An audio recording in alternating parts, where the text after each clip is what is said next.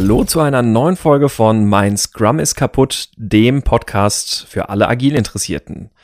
Und ähm, ja, mit mir wie immer am Mikrofon der Dominik. Hallo Sebastian.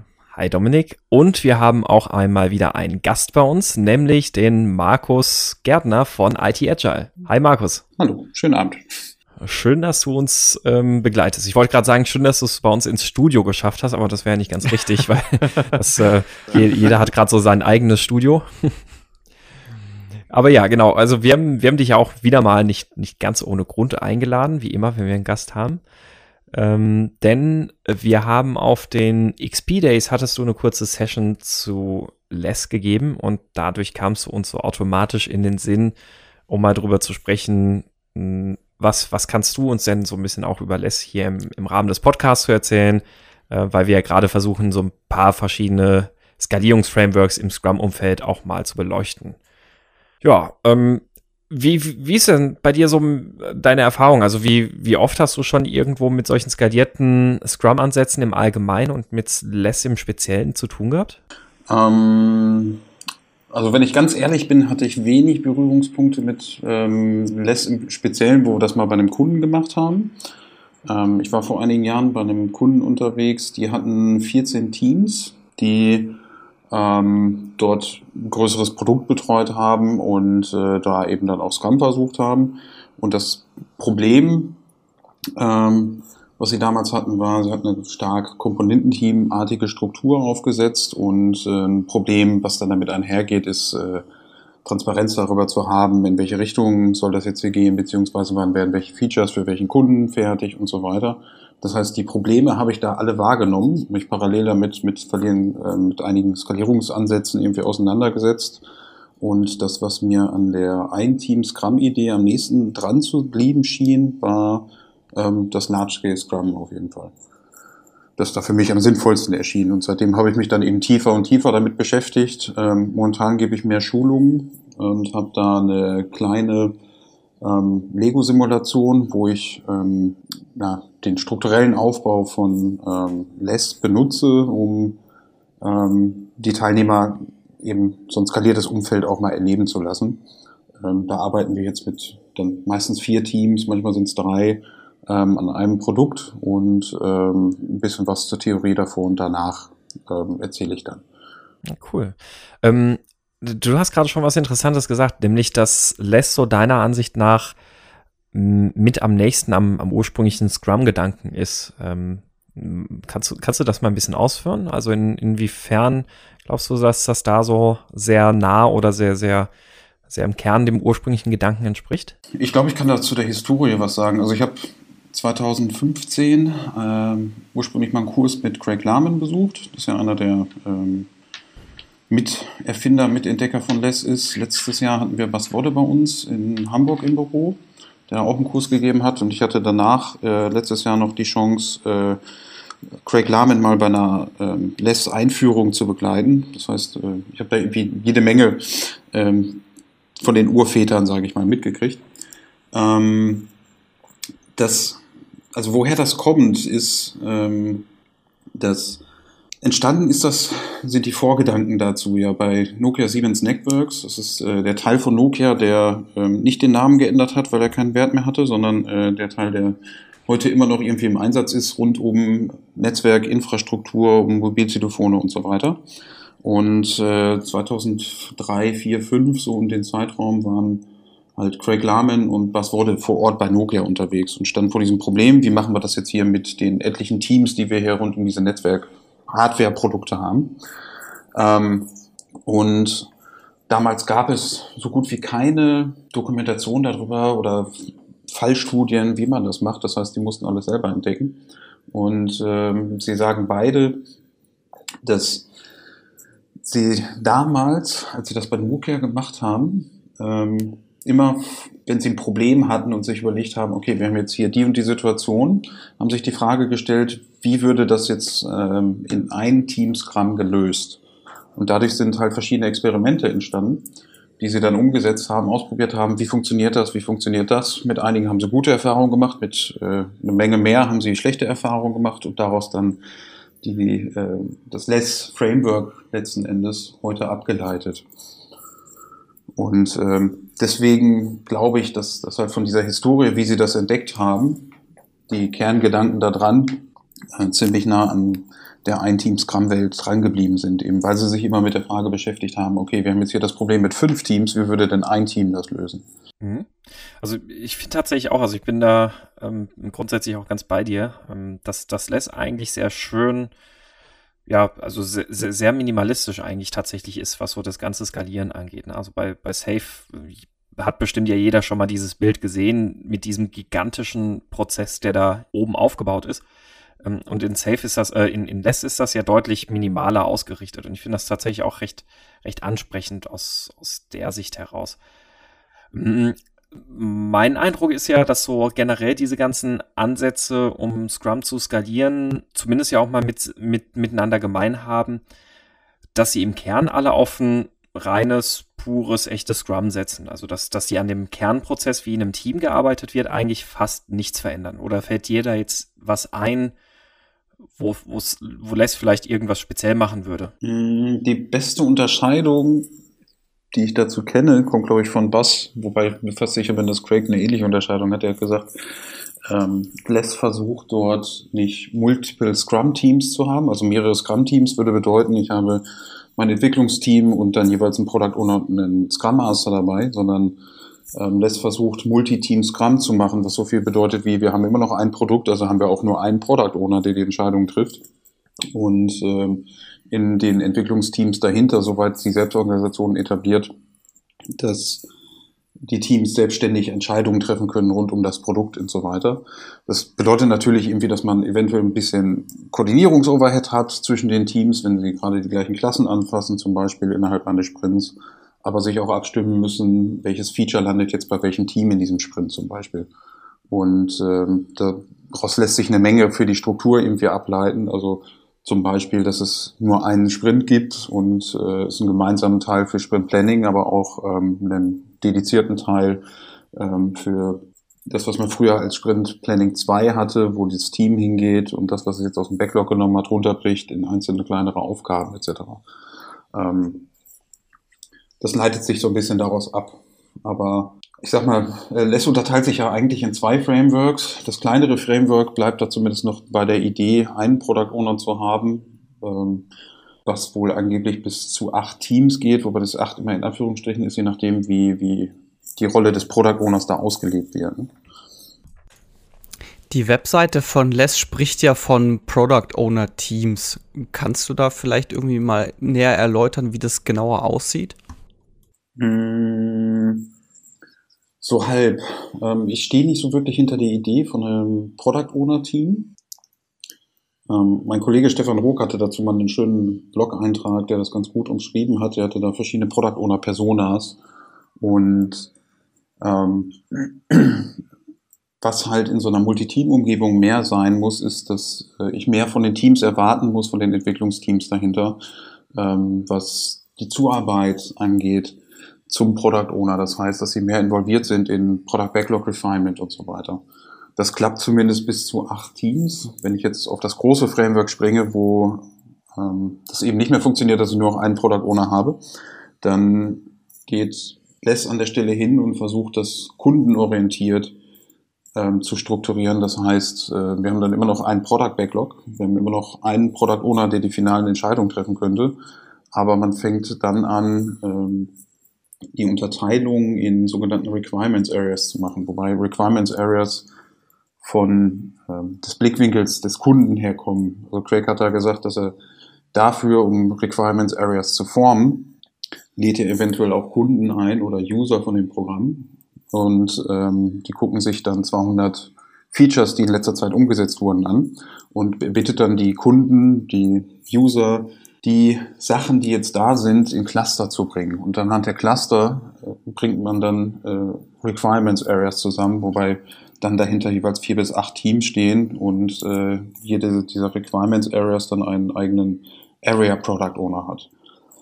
Wenn ich so eine Struktur habe mit äh, einem Product Owner für das Gesamtprodukt und dann einzelne Requirements Areas mit ihrem eigenen Area Product Owner, muss natürlich der Product Owner mit seinen Area Product Ownern auch zusammenarbeiten und zu gucken, was passt jetzt hier ähm, welchen Bereich haben wir demnächst mehr im Fokus, müssen wir dann eine Requirement Area aufstocken, weil wir dort eventuell ein oder zwei Teams mehr brauchen, etc.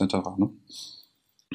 Das verbirgt sich so im Kern für mich immer dahinter, wenn ich über die Idee von so einem Product Owner Team nachdenke. Ich glaube, es gab da noch eine andere Idee oder was häufig rein interpretiert wird, ist, dass der Product Owner das alleine nicht schafft. Da gibt es von ähm, dem Hafen von Rotterdam eine LESS-Einführung, eine Case Study auf deren Webseite, wo es wirklich einen Product Owner gab, der vier Teams, sage ich mal, bespaßt hat und eigentlich nichts zu tun hatte, weil er es geschafft hat, dort beim Aufsetzen der Struktur so viel Verantwortung in die Teams zu kriegen, dass er eigentlich nur noch die Backlog-Einträge sortieren musste, aber die Detailklärung und so weiter von den Teams selbstständig übernommen werden können. Ich glaube, das ist was Ideales eigentlich. Äh, wenn ich das hinkriege, habe ich als Product Owner nicht so viel Arbeit, aber auch eine gewisse Mitbeteiligung der Entwicklungsteams und eine Identifikation mit dem Produkt, die wiederum für eine höhere intrinsische Motivation sorgen. Das wäre dann ähnlich wie dieser, ich glaube, Large Product Owner oder Big Product Owner, wie er bei Stefan hieß. Hm, nee, er hatte da vier Personas, das waren Jeff Walter, Eric und Marty weil dahinter jeweils echte Leute stecken. Also Walter ist, ähm, also der Blog-Eintrag heißt Free Products Owner and Product Ownership Person. Die Product Ownership Person ist der Walter, der heißt mit Nachnamen Falls, also Walter Falls, der halt viel zu klein detailliert irgendwie vorarbeitet. Ähm, dann gibt es den Marty, der sich von Marty Kagan ableitet, der so ein bisschen die, die typische äh, Product Owner Rolle einnimmt, wie wir es empfehlen bei ein Team Scrum. Eric ist der Eric Rees aus dem Team Startup, der halt mitentwickelt. Und äh, der Jeff ist Jeff Sutherland, also einer der Scrum-Urväter, der halt größtenteils mit Zielen daherkommt und äh, dann aber auch eine gewisse, zumindest den Skill des Business Requirements Analysten im Team erwartet, dass der in der Lage ist, diese groben Ziele, mit denen er daherkommt, runterzubrechen in echte Aufgabenpakete, die das Team dann umsetzen kann.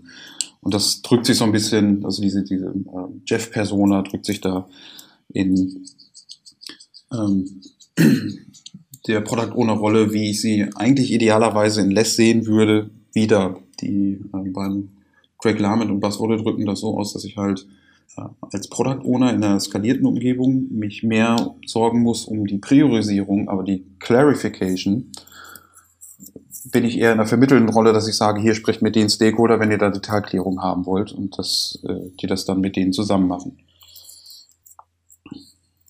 also brauche ich dann mehr Verantwortung im Team, was solche Tätigkeiten angeht. Lass uns jetzt doch nochmal den Bogen kurz zurückspannen zu Less an und für sich. Du hast ja schon gesagt, ein Product Owner betreut mehrere Teams, äh, beziehungsweise hat mehrere Teams, also im normal skalierten Less.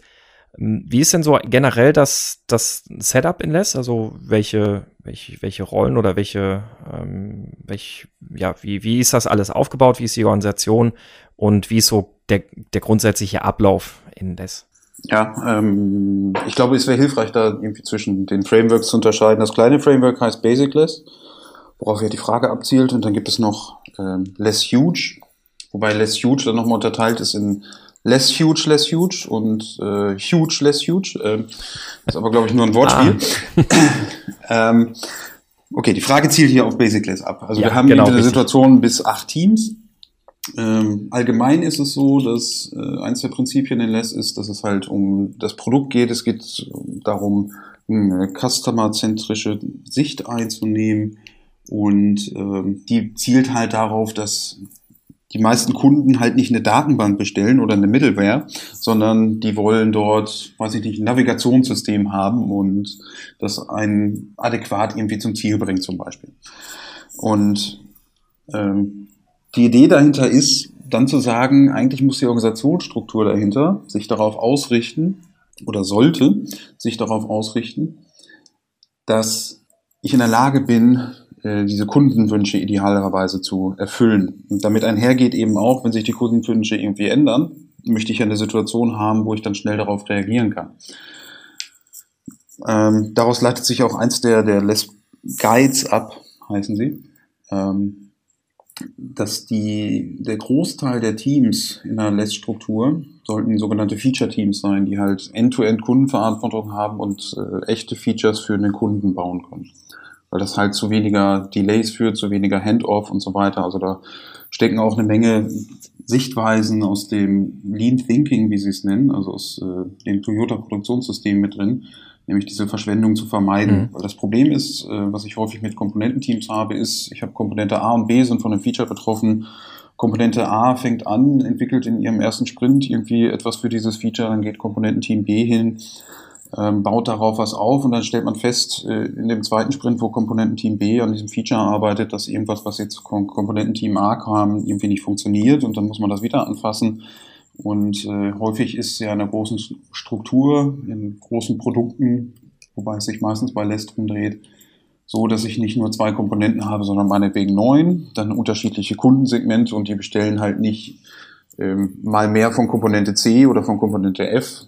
Daher kam die Idee, dann echte Feature-Teams aufzubauen, die End-to-End-Kundenverantwortung haben können in diesem Gesamtprodukt, dann eben auch Notwendigkeit da ist, dass sie alle Komponenten anfassen können mhm. müssen. Also ich habe tatsächlich auch in, ähm, also ich habe tatsächlich auch da eher die Erfahrung gemacht, wenn man man so Komponententeams hat, dann ist es ja genau wie du sagst, teilweise sind die, die Auslastungen nicht gleichmäßig über die verschiedenen Komponenten hinweg und dann hast du halt auch immer wieder solche Situationen, dass da ähm, entweder sehr seltsam dann priorisiert wird, um halt irgendwie sicherzustellen, dass alle Teams ausgelastet sind, ähm, oder dass, dass man dann tatsächlich eher halt mal vereinzelt irgendwelche anderen Sachen in so ein Team reinkippt, was dann da eher deutlich deutlich ähm, langsamer oder weniger optimal dann umgesetzt werden kann. Also, ist, ähm, also so die, die, diese Feature-Teams kann man ja auch dann ganz schön als interproduktdisziplinäre Teams sozusagen bezeichnen. Ne? Ja. ja, genau. Und ähm, das, das Schlimmste, was ich da mal gesehen habe, war wirklich eine, eine Komponententeamstruktur, wo es darum ging, Mitte des Jahres haben sie alle Product Owner zusammengezogen und versucht rauszukriegen, wir haben ja halt vom Kunden die und die Ziele, die wir bis zum Jahresende erfüllen wollen. Dann gab es noch so ein paar interne Themen, wie Refactorings angehen, weil das natürlich auch ein altes Produkt war. Und Mitte des Jahres hatten sie die Erkenntnis bei den Zielen, die sie bis zum Jahresende erreichen wollten, liegen sie im Durchschnitt 12 bis 18 Monate drüber. Das Schlimme war, dass dann zwei Monate nichts passiert ist, weil man das auf Basis der Struktur, die man da hat, mit den Komponententeams halt nur schwer bis gar nicht auflösen konnte. Und ähm, die Idee hinter Less Feature Teams ist dagegenteilig zu sagen, unsere Building Blocks in der Organisation sind unsere Feature Teams und wenn jetzt äh, Kunde B lauter schreit, können wir eben auch bewusst priorisieren, dass wir sagen, jetzt geht halt ein Feature Team, was bisher immer nur Features für A gebaut hat, auf B über und äh, wir haben auf einmal zumindest eine vergrößerte Kapazität mhm. dafür. Ne? Ähm, das nehme ich in meinen Lego-Simulationen auch immer ganz spaßig. Wir machen da drei Sprints, da merke ich das äh, auch immer schon sehr stark. Wir bauen da sowas wie eine City. Am Anfang geht es darum, dass äh, es einige Teams gibt, die sagen, wir bauen erstmal nur die Fahrzeuge, andere bauen nur die Straßen, weitere bauen nur die Häuser. Und in der Simulation gibt es dann irgendwann im dritten Sprint spätestens irgendwie die Situation, dass wenig Infrastruktur in Form von Straßen, Gehwegen und so weiter noch gebaut werden muss. Und was ich dann ja als Product Owner in der Rolle des Product Owners erwarten will, ist, äh, dass ein Team selbstständig sagt, okay, wir haben jetzt hier momentan keine Straßen mehr zu bauen. Dann setzen wir uns jetzt doch mal da mit auseinander, äh, wie wir jetzt hier so ein Wohnhaus bauen oder ähm, irgendwie ein Fahrzeug oder weiß ich nicht was. Ne? Und das erwarte ich eigentlich ja auch aus Business-Sicht von äh, meiner Entwicklungsorganisation, dass sie in der Lage sind, dann eben relativ schnell umzuswitchen, wenn die Business-Prioritäten dahin gehen, dass wir mit äh, diesem anderen Thema jetzt gerade mehr Geld machen können, will ich auch in der Lage sein, möglichst viel Kapazität darauf zu verwenden, dass wir dieses wichtige Ding jetzt eben bauen können und damit noch schneller am Markt sind. Und das spiegelt sich halt in der Less-Feature-Team-Struktur wieder. Inwiefern hängen denn die Feature-Teams mit den Requirements Areas zusammen? Mm, Requirements Areas ist tatsächlich ein Thema aus Less Huge. Also wenn wir ähm, über mehr als acht Teams nachdenken. Also das acht ist immer so ein bisschen in Anführungsstrichen zu sehen, weil es darum geht, äh, wo die Grenze ist, wo ein Product Owner nicht mehr alle Teams, die dahinter auf dem Produkt sind, irgendwie bespaßen können. Und äh, bei Requirements Areas, also der weitere Skalierungsansatz, wenn ich so ein Basic Less nach Less Huge übergehe, besteht ja aus den Requirements Areas. Die Idee dahinter ist, dass ich halt mein Product Backlog immer noch nach wie vor so habe, das aber zusätzlich annotiert ist mit der entsprechenden Requirements Area. Also in Excel könnte ich mir das vorstellen, dass da eine weitere Spalte da drin ist, die ich pflegen muss. Und hinter jeder Requirements Area steckt eine Basic Less Struktur mit vier bis acht Teams. Wenn jetzt mal eine Situation da ist, wo eine Requirement Area zu klein wird, sollte man bewusst darüber nachdenken, ähm, die mit einer anderen Requirement Area, die ebenfalls sehr klein ist, irgendwie zusammen zu mergen, um wieder auf diese vier bis acht Teams zu kommen.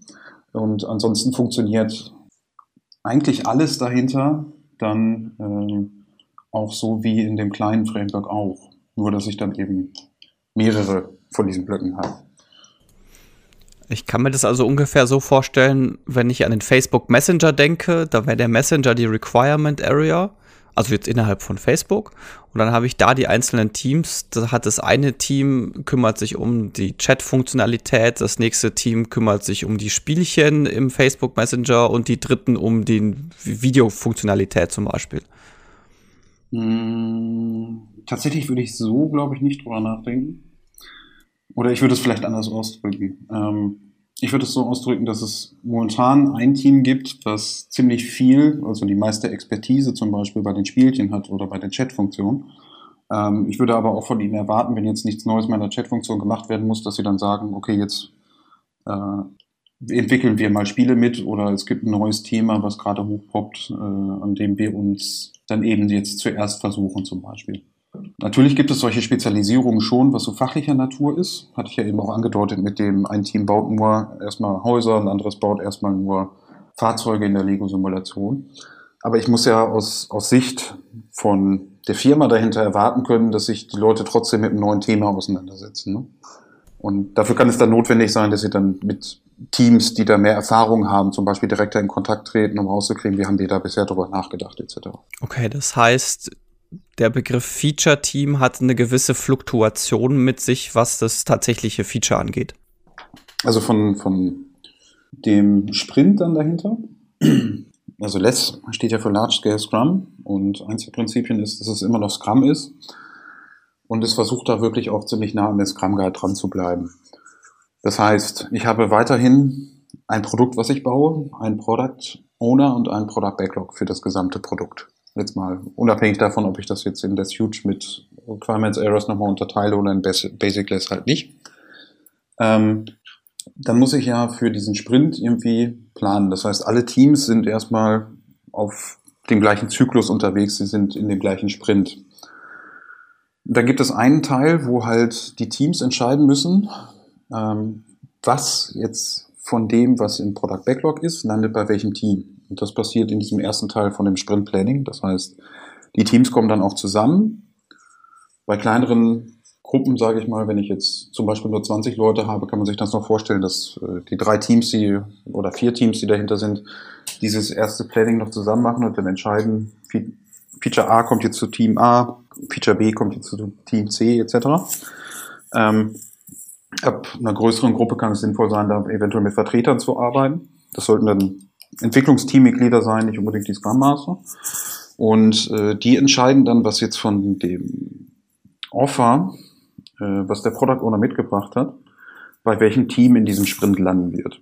Okay, das heißt, die äh, arbeiten immer am gleichen Produkt, aber man weiß nicht unbedingt, welches, welches Team welches Feature bearbeiten wird.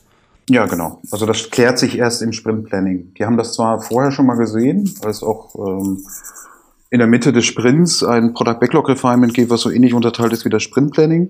Da gibt es einen gemeinsamen Teil und einen teaminternen Teil, sag ich mal, äh, bei sowohl Sprint Planning als auch Backlog Refinement.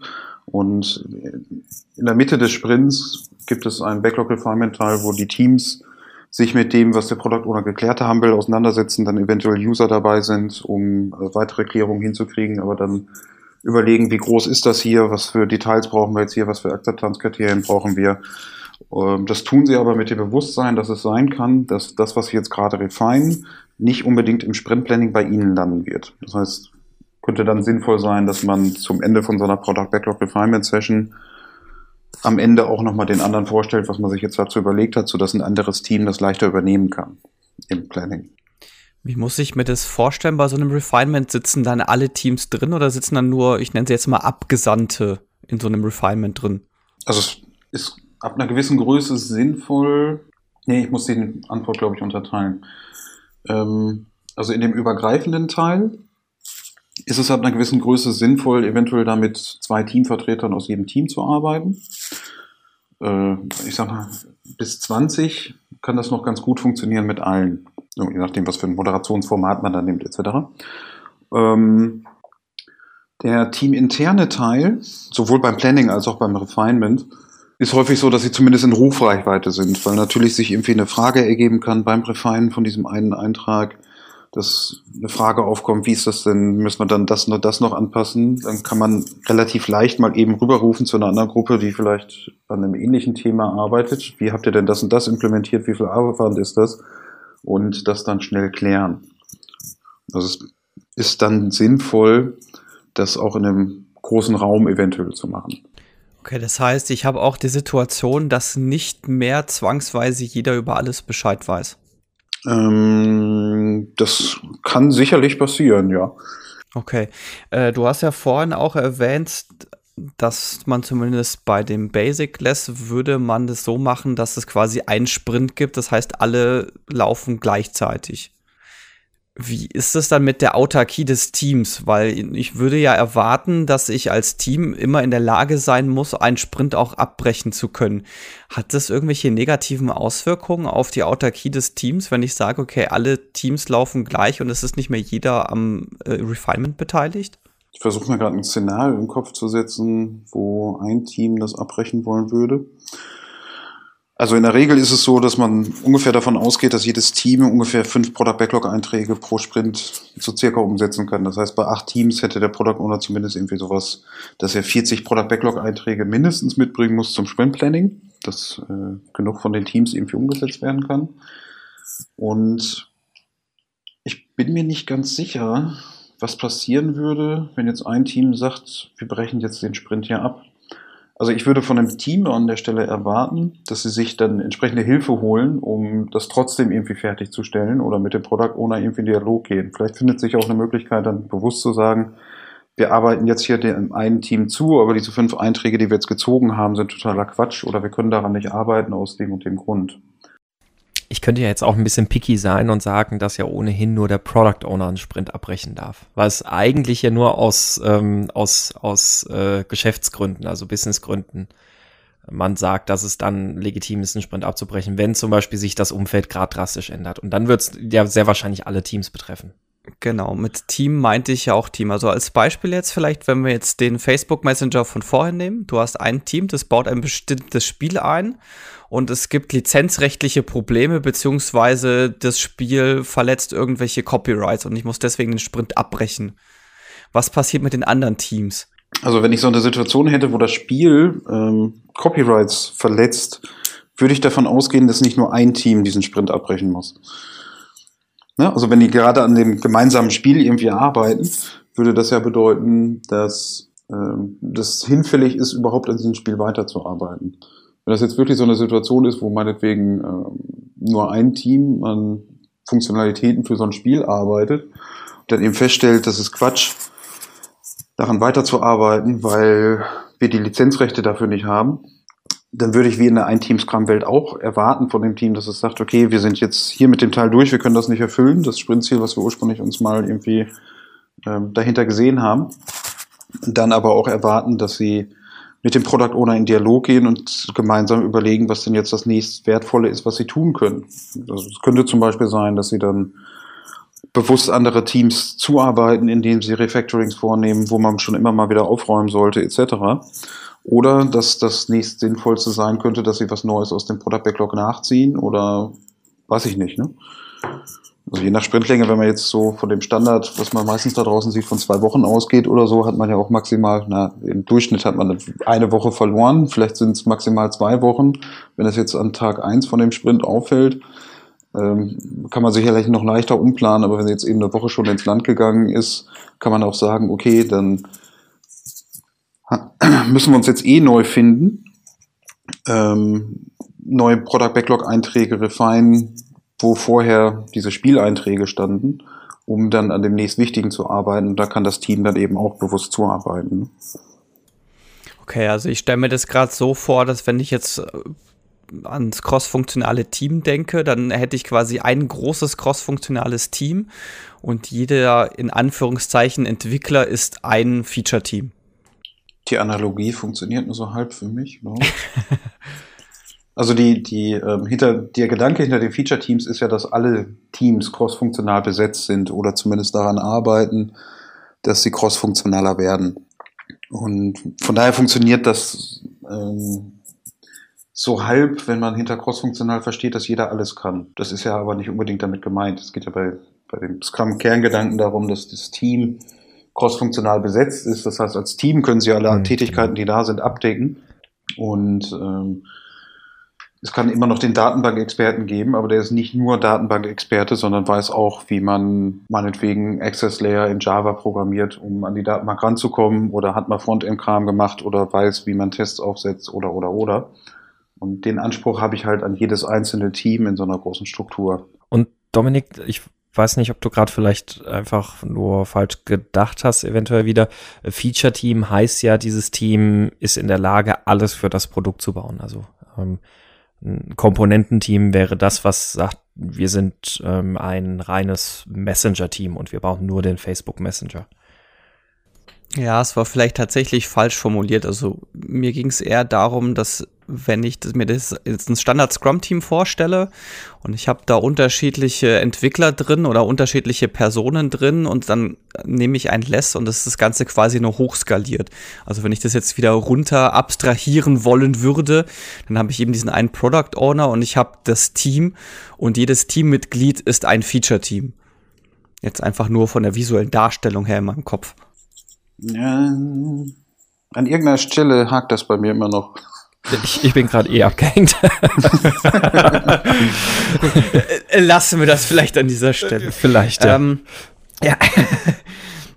Also es gibt noch ein paar Punkte, wo das natürlich irgendwie kollidiert, weil ähm, damit das funktioniert, wenn ich jetzt fünf Teams habe, die auf der gleichen Produkt-Codebasis arbeiten, muss ich ja trotzdem gewährleisten, wenn jetzt Team A an einem Feature arbeitet, dass das Wissen, was sie jetzt da einfließen lassen, irgendwie bei Team B arbeitet, die entweder heute schon in dem gleichen Sprint an einer ähnlichen Baustelle unterwegs sind oder morgen in einem anderen Sprint äh, nicht mehr hundertprozentig nachvollziehen können, was sich dahinter verbirgt. Deswegen setzt da zum Beispiel auch einen ziemlich hohen Stellenwert auf äh, Entwicklungspraktiken, also nicht nur testgetriebene Entwicklung, sondern auch Acceptance Test Driven Development, um zu sagen, die Akzeptanzkriterien, die wir jetzt hier identifiziert haben für dieses Feature, soll auch möglichst, damit das Wissen, äh, was sich das Team, was jetzt dieses Feature bearbeitet hat, bei allen Teams landen können. Und das geht von der Koordinierung her am günstigsten durch so einen technischen Ansatz zu sagen, wir nehmen dann eben die Akzeptanzkriterien von diesem Product Backlog Eintrag und kodifizieren die in automatisiert durchlaufende Tests, sodass äh, das nächste Team, was an einer ähnlichen Stelle unterwegs ist, sehen kann, wenn sie da was kaputt machen zum Beispiel.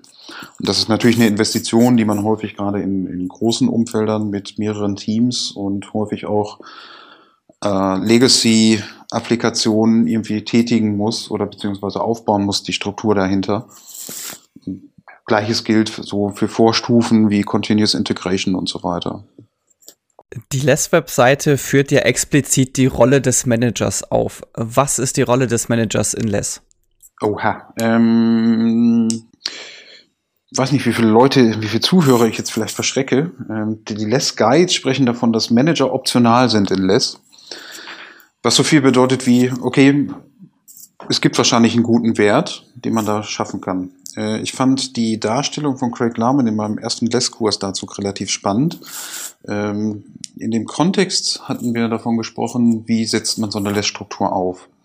Und er hatte dann die Idee von Self-Designing Teams vorgestellt. Das heißt, nachdem so ein paar Rahmenbedingungen gesetzt sind, unter anderem, dass es sowas wie eine Job Safety, aber keine Role Safety gibt. Das heißt, keiner muss um sein Gehalt bangen. Ihr kriegt immer alle noch das weitere Gehalt, was ihr jetzt habt aber wir erwarten von euch, dass ihr euch eventuell in einer neuen Rolle irgendwie für das Unternehmen nützlich macht. Dann werden sämtliche ähm, Entwickler, Teamkameraden und so weiter eingeladen, die dann selbstständig Teams formen sollen anhand von ein paar Constraints. Das erste Mal, wo sie das gemacht haben, haben sie zum Beispiel damit angefangen, dass sie ein Brainstorming gemacht haben, was macht ein gutes Team aus. Dann haben sie die Leute gebeten, sich in Teams zu formieren, so nach eigenen Gutdünken und dann mit dieser Liste, die sie vorher festgehalten haben, die von den Teilnehmern kam, gesagt, okay, inwiefern erfüllt er denn jetzt diese Kriterien? Und da kam dabei raus, dass sich erstmal alle irgendwie bei ihren Arbeitsgruppen von vorher irgendwie zusammengefunden haben. Dann haben sie noch drei, vier weitere Runden gedreht, bis die Struktur, die dann entstanden ist, gut genug in Richtung Feature-Teams ging, dass sie End-to-End-Verantwortung haben etc. Und die Teams haben dann die Aufgabe bekommen, sich damit auseinanderzusetzen, welche Skills brauchen wir denn jetzt, weil das natürlich nicht perfekt irgendwie aufgeht. Welche Skills wollen wir jetzt bewusst aufbauen etc. Und das nächste war dann, dass es einen Pool gab von Scrum Mastern und auch einen Pool gab von Linienmanagern und die Teams dann sowas wie Einstellungsgespräche geführt haben mit den Leuten aus dem Pool von den Scrum Mastern und mit den Leuten aus dem Pool von den Lernmanagern, um rauszukriegen, welcher Linienvorgesetzte hilft uns denn am besten weiter und welcher Scrum Master hilft uns am besten weiter. Was ich spannend finde an diesem Vorgehen der Einführung ist, dass man von Anfang an äh, bei der Einführung das klare Signal aussetzt, okay, ihr seid jetzt verantwortlich für die Gestaltung eures Arbeitsplatzes. Und ihr gestaltet sie mit und ihr seid anschließend auch dafür verantwortlich, dass ihr äh, die Leute findet, die euch da am besten bei weiterhelfen können. Das ist so ein bisschen auch, ich, ich weiß nicht, ob ihr das kennt, bei Zalando nennen die das Radical Agility, ähm, weil sie sehr, also auch das ganze Umfeld sozusagen drumherum äh, darauf entsprechend ausgerichtet haben und eben halt, also das, das, was so eine klassische Linie, äh, Quatsch, Matrix-Organisation ist, aber halt eben darauf gedacht, dass es auf, auf der einen Seite äh, Product Owner gibt und auf der anderen Seite, in der, der anderen ähm, Ebene gibt es dann halt Teamleiter, die eigentlich vor allem, sagen wir mal, Führungskräfte für Leute aus gewissen Fachbereichen sind. Also zum Beispiel, das, das sind die Teamleiter für Tester. Und die haben keine direkte Weisungsbefugnis in dem Sinne, dass die jetzt sagen können, was sie tun sollen, ähm, sondern das kommt immer daraus, in welchem Team die entsprechenden Tester sind. Aber die äh, Vorgesetzten, also die Teamleiter der Tester zum Beispiel, die sind dann dafür verantwortlich, halt eben die Mitarbeiter weiterzuentwickeln. Also da hat dann ähm, ein, so ein, ein so ein Manager oder ein so ein Teamleiter hat dann ähm, ja die Hälfte oder drei Viertel seiner, seiner gesamten Wochenarbeitszeit ähm, mit, mit äh, One-on-One-Meetings ähm, belegt.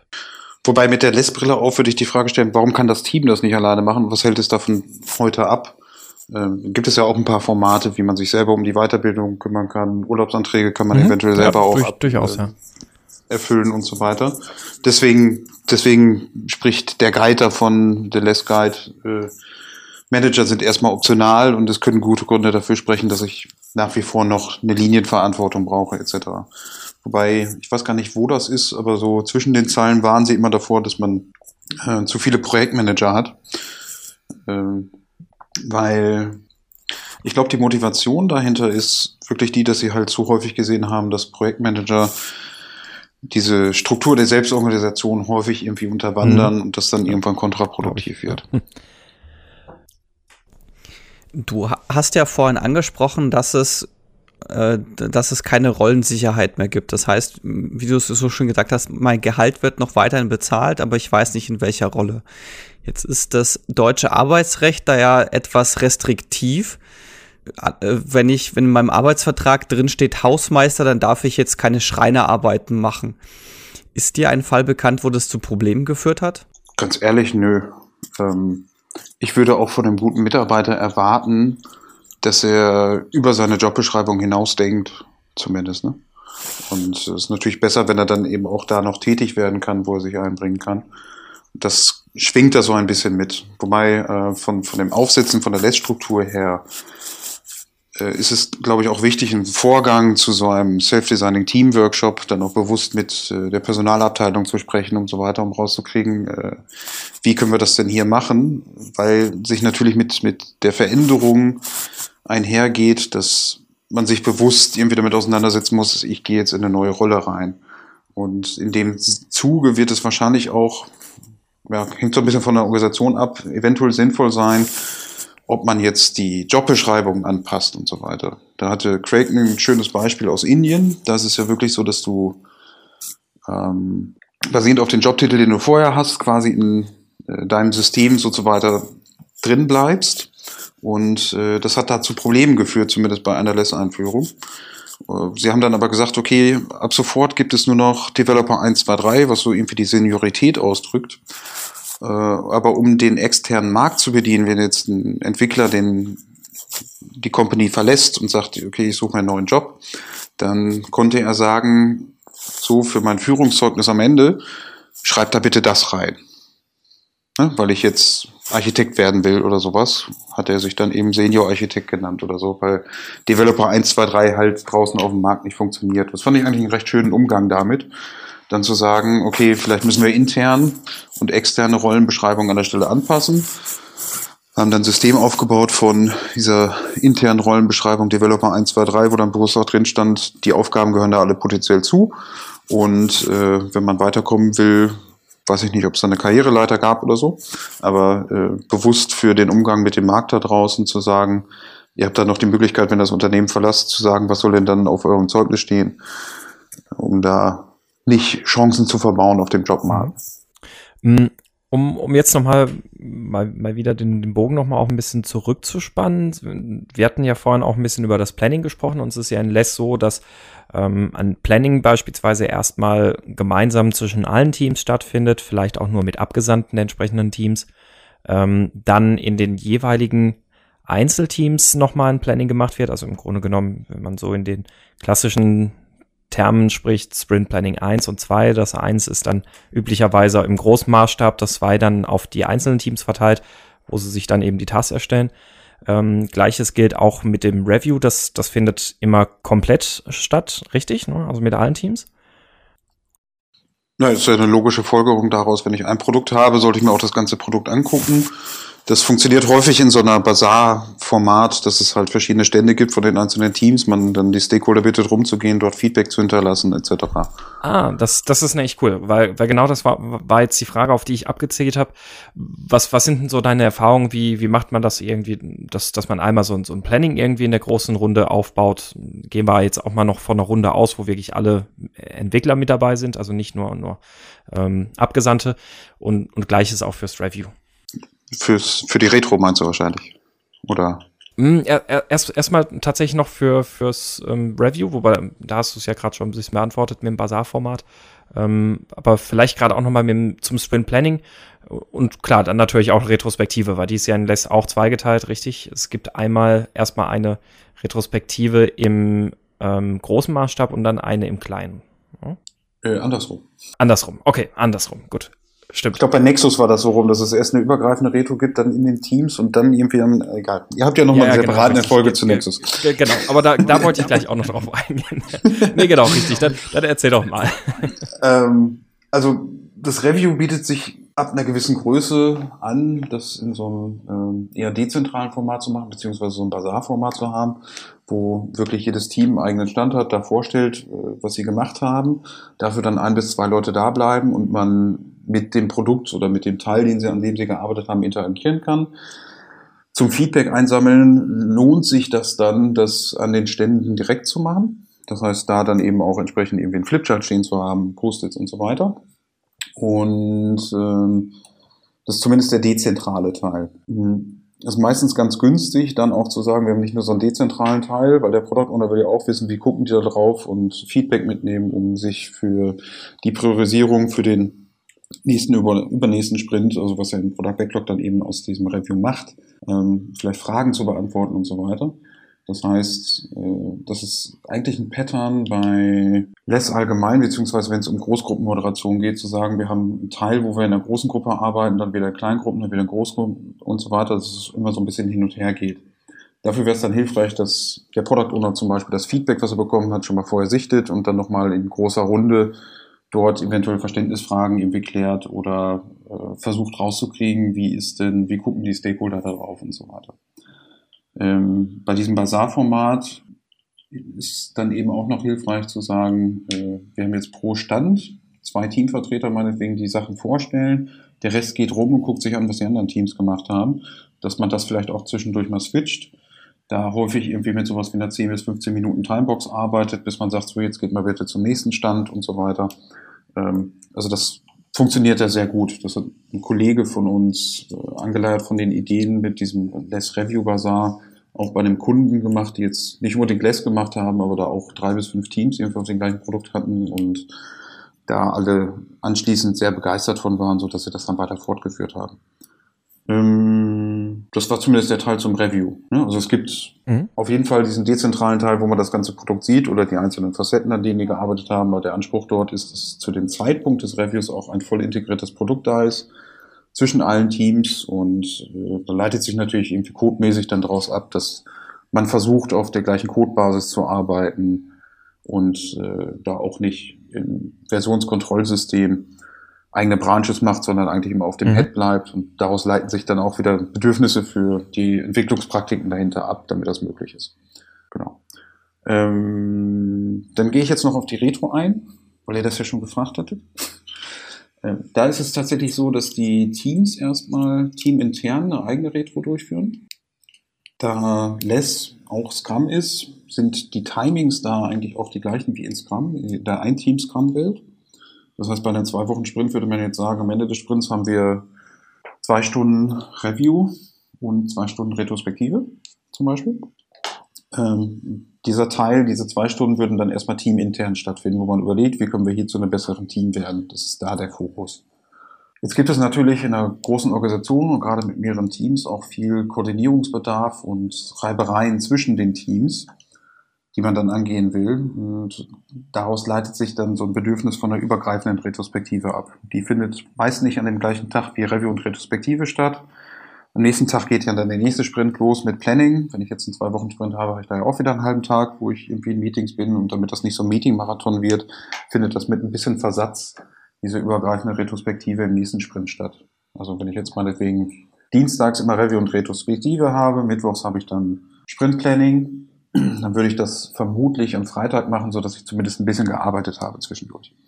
Und der Fokus in der übergreifenden Retrospektive liegt auf diesen gemeinsamen Synergien. Das bedeutet insbesondere, dass da natürlich Teamvertreter mit dabei sind, nicht die Scrum Master, das sind wieder die, die, die Entwicklungsteammitglieder, aber dort dann eben auch Manager und äh, der Product Owner und so weiter ins Spiel kommen, die häufig einen größeren Stellschraube haben, was die organisatorischen Veränderungen dahinter angeht, weil wenn ich mir jetzt überlege, ich habe jetzt fünf Teams auf einem Produkt sitzen und die haben alle das gleiche Problem, dann will ich das eigentlich möglichst schnell gelöst haben. Und äh, ein Manager, der jetzt aus der alten Organisation kommt und ziemlich viel Einfluss hat zum Beispiel, ist da natürlich ein super Kandidat dafür, ziemlich viel in dieser Organisation bewegen zu können, so dass fünf mhm. Teams auf einmal produktiver sein können. Wie, wie siehst du das so ein bisschen mit dem, mit dem Unterschied? Wir hatten es ja vorhin auch schon kurz angerissen. Also Nexus ist es ja so, dass es eben erstmal eine Nexus-Retrospektive gibt, das heißt also über alle Teams hinweg. Dann gibt es eine Einzelretrospektive und dann gibt es nochmal eine Nexus-Retrospektive. In Less ist es jetzt erstmal so vorgesehen, dass es eben ähm, quasi nur zwei Retrospektiven gibt. Das heißt also erstmal eine äh, in den Einzelteams und dann mit dem, dem Output, der dann sozusagen da auch noch zusammenkommt, dann nochmal eine übergreifende Retrospektive. Ähm, wie, wie würdest du den Unterschied bewerten oder kannst du das oder möchtest du das?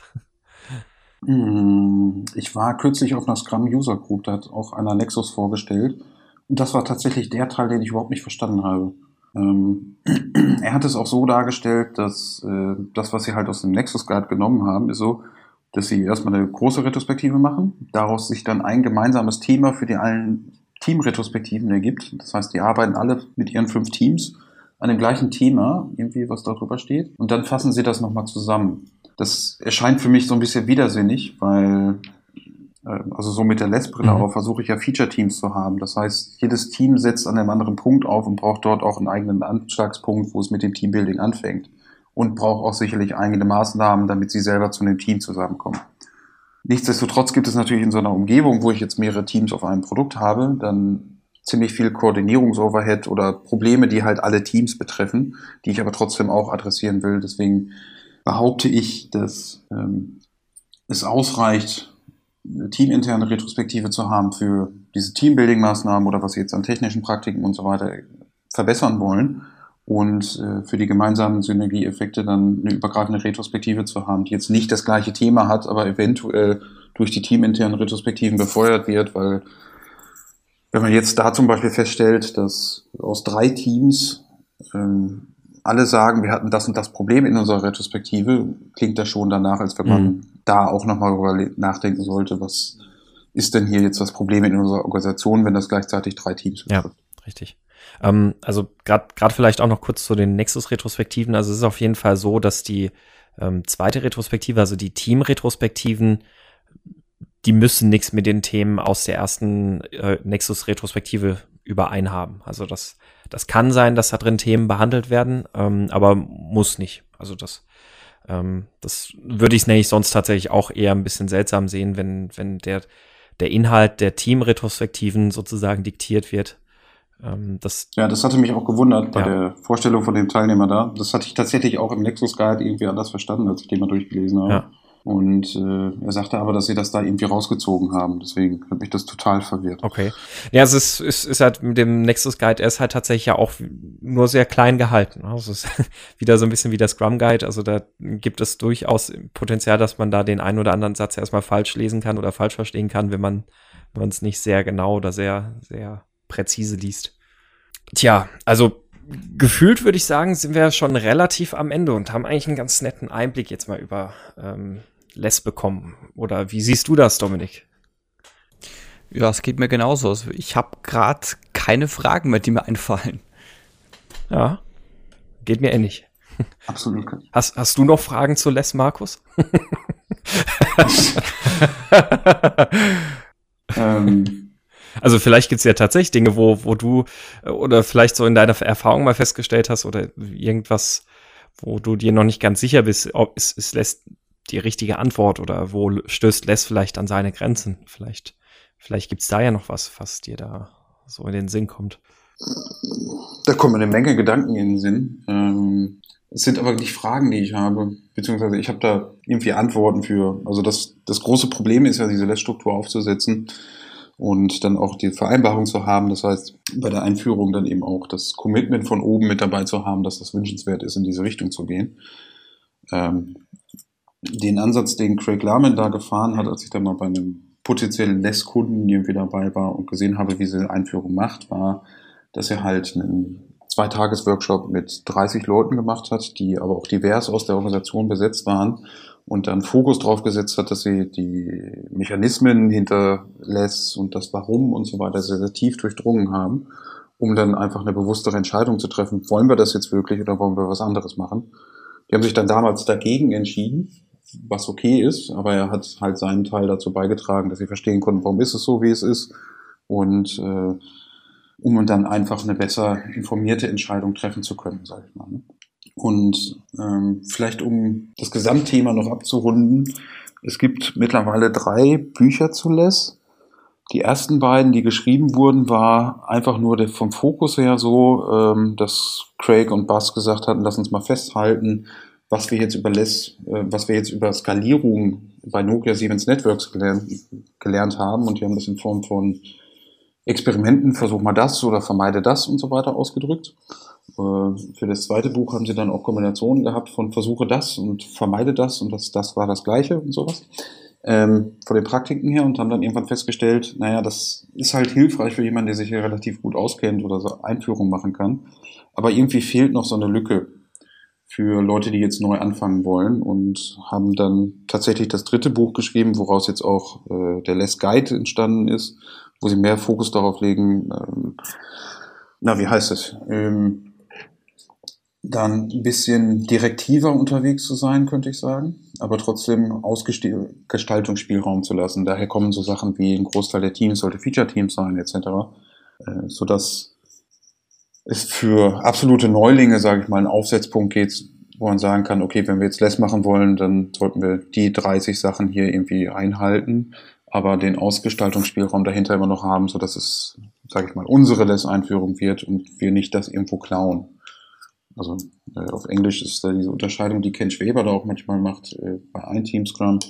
Der Unterschied zwischen Renting versus Owning Your Process, also leih ich mir nur den Prozess und übernehme will ich keinen Namen nennen, und übernehme den Prozess, wie Netflix Software entwickelt, versus ähm, ich habe hier einen Aufsetzpunkt, aber es gibt noch eine Menge von Dingen, die ich hinzudichten muss. Und das scheint mir so von der Kernphilosophie her der Hauptunterschied bei LESS zu sein.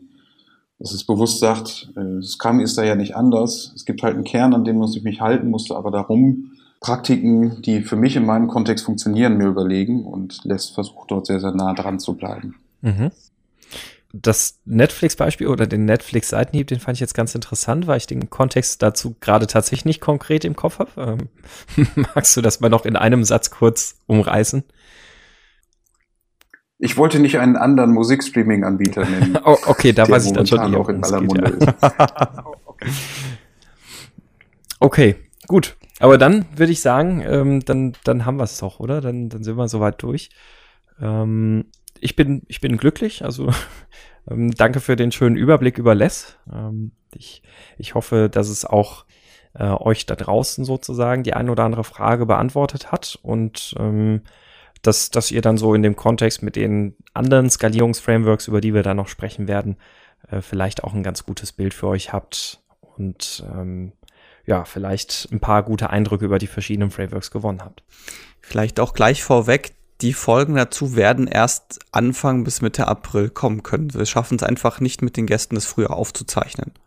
Okay, dann würde ich sagen, ähm, ja, dann, dann sind wir soweit durch. Für euch gilt wie immer, wenn ihr noch Fragen habt, ähm, dann, dann dürft ihr das gerne in die Kommentare und natürlich auch bei Facebook in, und über Twitter und sonst wo schreiben. Wenn ihr Themenvorschläge habt, dann gerne eine Mail an thema at meinscrubbingskaputt.de. Ähm, und vergesst nicht, auf iTunes beziehungsweise auf Facebook natürlich auch gerne eine Bewertung für den Podcast abzugeben. Ja, und dann sage ich doch mal an der Stelle, Markus, vielen herzlichen Dank für deine Zeit. Danke für das angenehme Gespräch. Gerne, hat mich gefreut. Danke, dass ich dabei sein durfte. Ja, sehr, sehr gerne. Äh, gerne wieder. Und du, du, hast ja auch einen reichhaltigen, agilen Erfahrungsfundus. Also vielleicht kommen wir ja nochmal bei einem anderen Thema auch nochmal zusammen. Genau, man hört sich ja immer zweimal. Oh, ja, man hört sich wieder. Ja, alles klar. Das ist gut. ja, genau. Sehr gerne. gut, und dann euch allen noch einen schönen Abend, eine schöne Weiterfahrt, ein schönes, was auch immer ihr gerade macht, während ihr den Podcast hört. Und bis zum nächsten Mal. Tschüss.